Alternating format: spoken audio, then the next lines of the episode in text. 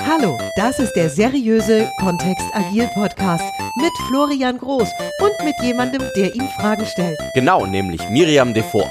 Jede Woche. Wir freuen uns auf die spannenden Themen und auf dich als Hörer, Wieso eigentlich seriös? weil es so ist. Einen wunderschönen, agilen guten Tag.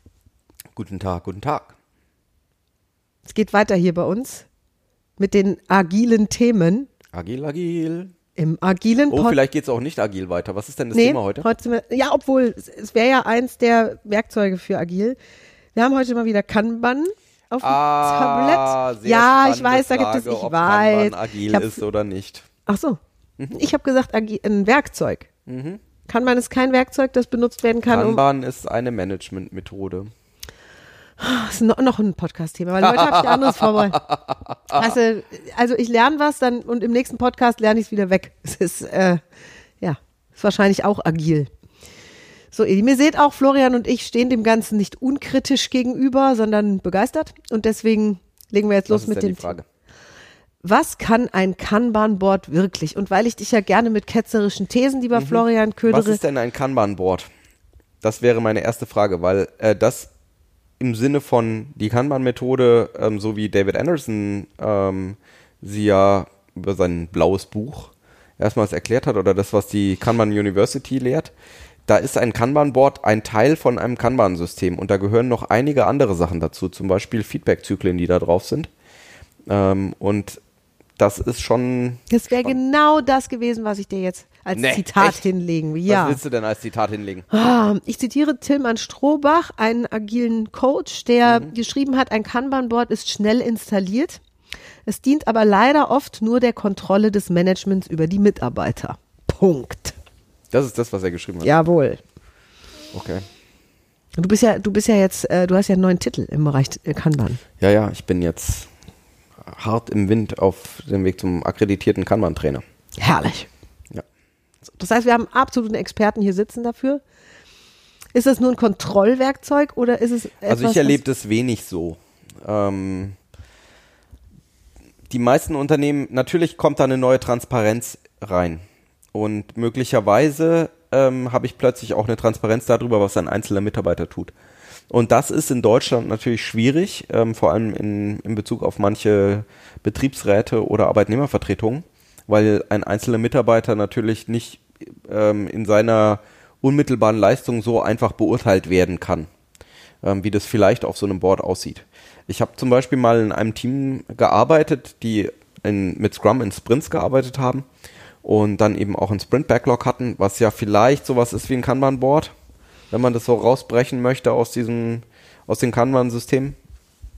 Und der ähm, Teamlead, der in Scrum ja nicht vorkommt, nur den es halt da auch gab, ähm, dem ist mal aufgefallen, dass einer der Mitarbeiter ähm, auf wenigen der, ähm, der Post-its auftauchte. Also wir hatten tatsächlich phys ein physisches Board mit Post-its und jedes Mal, wenn jemand Arbeit in ähm, wirklich angefangen hat, also ein Post-it äh, aus offen in Arbeit bewegt hat, ähm, dann haben die Mitarbeiter ihre Kürzel drauf gemacht. Und dem Teamlead ist irgendwann aufgefallen, hm, da sind aber wenig Kürzel vom Timo drauf. Und ähm, dann hat er mich auch gefragt, wie ich das so einschätze. Und ich habe mir das dann mal über so, ein- also erstens war es mir gar nicht aufgefallen bis zu dem Zeitpunkt und dann habe ich es mir mal genauer angeschaut. Und Timo war halt jemand, der den ganzen Tag irgendwie bei den neuen Kollegen war oder bei einem Kollegen war und daneben saß oder was gemacht hat für die. Und es waren viele Sachen, die was damit zu tun hatten, ähm, jemand anders zu helfen, jemand aufzugleisen. Also wir hatten relativ viel Fluktuation in dem Team auch. Und äh, Timo hat sich so den Job genommen, dessen der neue Mitarbeiter ins Arbeiten bekommt. Oder der, der war eben eher der zweite Mann, der dann immer dafür gesorgt hat, dass dieses ganze Wissen, was über die Jahre bei ihm angehäuft wurde, dass das weitergegeben wurde. Ist das dann weniger wertvoll? Hm, weiß ich nicht. Ich hatte das Gefühl, dass das Team sehr gut da voran bewegt wird. Und ich habe das dann einfach auch mal in der Retrospektive angesprochen. Und da kam tolles Feedback. Also wir haben das dann, wir haben Feedback zu allen dann eingeholt. Und ähm, da wurde das eben auch besonders gelobt, dass er das macht. So, ähm, Das heißt, das Kanban-Board stellt auch einfach nicht alles dar. es stellt was noch nicht alles dar, was an Interaktion oder an Feedbackschleifen passiert. Ähm, natürlich darf es eine Abbildung der Arbeit sein, ähm, nur alleine daraus Schlüsse zu ziehen, ist oftmals schwierig. Was kann denn ein Kanban-Board? Was ein Board kann, idealerweise Arbeit visualisieren, also an was arbeiten wir gerade. Weil eine der Herausforderungen ja ist, wenn ich heute in irgendein Büro reingehe, in einem Unternehmen, das digital arbeitet, dann weiß ich nicht, bin ich in der Versicherung, in der Bank, bin ich äh, in irgendeiner Softwareentwicklungsbude oder was, was machen die denn hier eigentlich?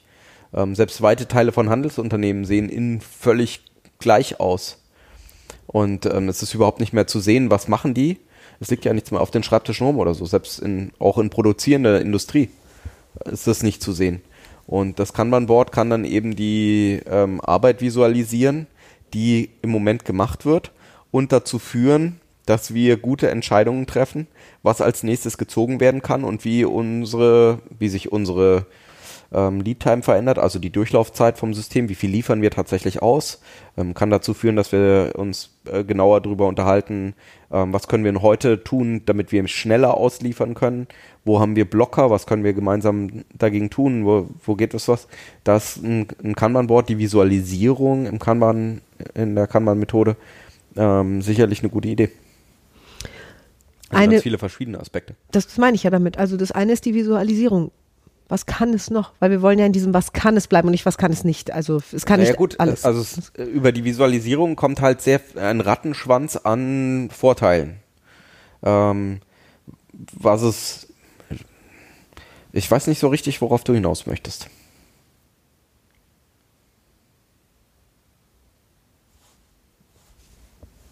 Ja, also wir können es gerne, ich kann gerne Okay. okay.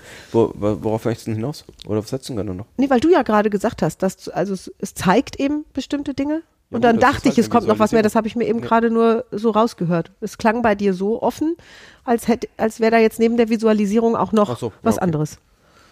Ja, das andere, also das, was äh, dann mittelbar dadurch eben auch entsteht, ist, in der Visualisierung wird ja ähm, dann auch von vielen Teams eine Work-in-Progress-Limitierung angesetzt, also dass wir nicht an 100.000 Sachen gleichzeitig arbeiten, sondern uns eben fokussieren auf weniger und schauen, dass wir die Durchlaufzeiten eben erhöhen für wenige Sachen. Gute Entscheidungen treffen, indem wir zum Beispiel auch klar haben, ab, ab wann sagen wir, dass etwas tatsächlich gemacht wird und wo ist es noch offen. Also im Englischen, was wäre so ein Commitment Point?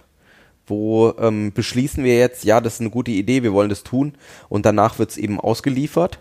Und wo gibt es Teile von, ähm, von unserem System, wo wir noch sagen, ah, wir sind noch am Überlegen, ob wir es machen sollen oder nicht, wir überlegen noch verschiedene Möglichkeiten oder wie auch immer.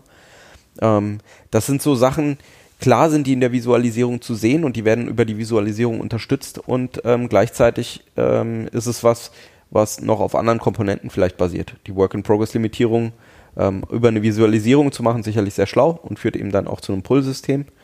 Möglicherweise könnte man sich das auch irgendwie anders überlegen als eine als ein Kanban-Board.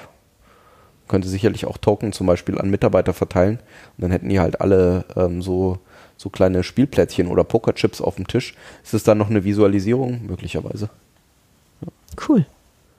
Also im Prinzip war es das für mich schon, weil darum ging es mir mal, ganz schwerpunktmäßig über dieses Board zu sprechen und den Sinn oder die gibt so- Sinnhaftigkeit. Es gibt so viele Möglichkeiten, das zu visualisieren und so viele Möglichkeiten, da was zu machen. Es gibt runde Visualisierungen, also kreisförmig. Es gibt äh, welche, die ganz viele verschiedene Schritte haben. Es gibt, ähm, ich habe äh, jetzt Fotos gesehen von einem Team, das sich äh, Star Wars Avatare auf dem 3D-Drucker ausgedruckt hat und die dann an Karten dran geklebt hat. Also ähm, der, der Kreativität sind keine Grenzen gesetzt. QR-Codes auf Karten ist ja schon alter Hut. Ähm, dann digitale Visualisierung haben wir noch gar nicht drüber gesprochen. Also wie, wie kann ich das online darstellen? Ähm, ja. Sehr viele Dinge gehen über eine Visualisierung und manche Dinge, da ist die Basis dann in der Visualisierung und dann baut es eben darauf auf. Sehr cool. Dann bedanke ich mich für diese jetzige Folge und wünsche euch eine schöne Woche. Und wir sehen uns dann, wir hören uns dann. Nächste Woche wieder. Richtig. Mit Bei zwei diesem, Gehirnen, einem achten, ist der andere Podcast. bei diesem Podcast mit dieser Musik am Anfang, mit dieser albernen, weißt du, mit dieser retro-komischen da. Bis nächste Woche. Ciao. Ciao. Danke fürs Zuhören. Wenn du Fragen hast, schreib sie gerne an info@kontext-agil.de. Bis nächste Woche. Miriam und der Florian.